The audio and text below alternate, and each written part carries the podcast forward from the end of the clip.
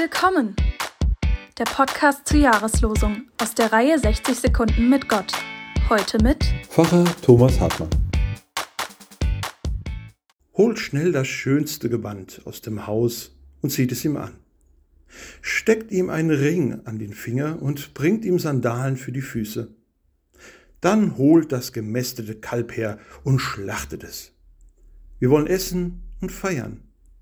Denn mein Sohn hier war tot und ist wieder lebendig, er war verloren und ist wiedergefunden, und sie begannen zu feiern. Eine Passage aus dem Gleichnis vom verlorenen Sohn oder passender vom barmherzigen Vater. Nach falschen Entscheidungen muss der Sohn die Konsequenzen seines Handelns tragen. In dieser tiefen Krise macht er sich schuldbewusst auf den Weg zu seinem Vater. Dieser empfängt ihn ohne Vorbehalte mit weit geöffneten Armen. Der Vater heißt seinen Sohn willkommen. Es ist der Anfang einer neuen Beziehung. Und das muss gefeiert werden. Willkommen hieß sie heute Pfarrer Thomas Hartmann.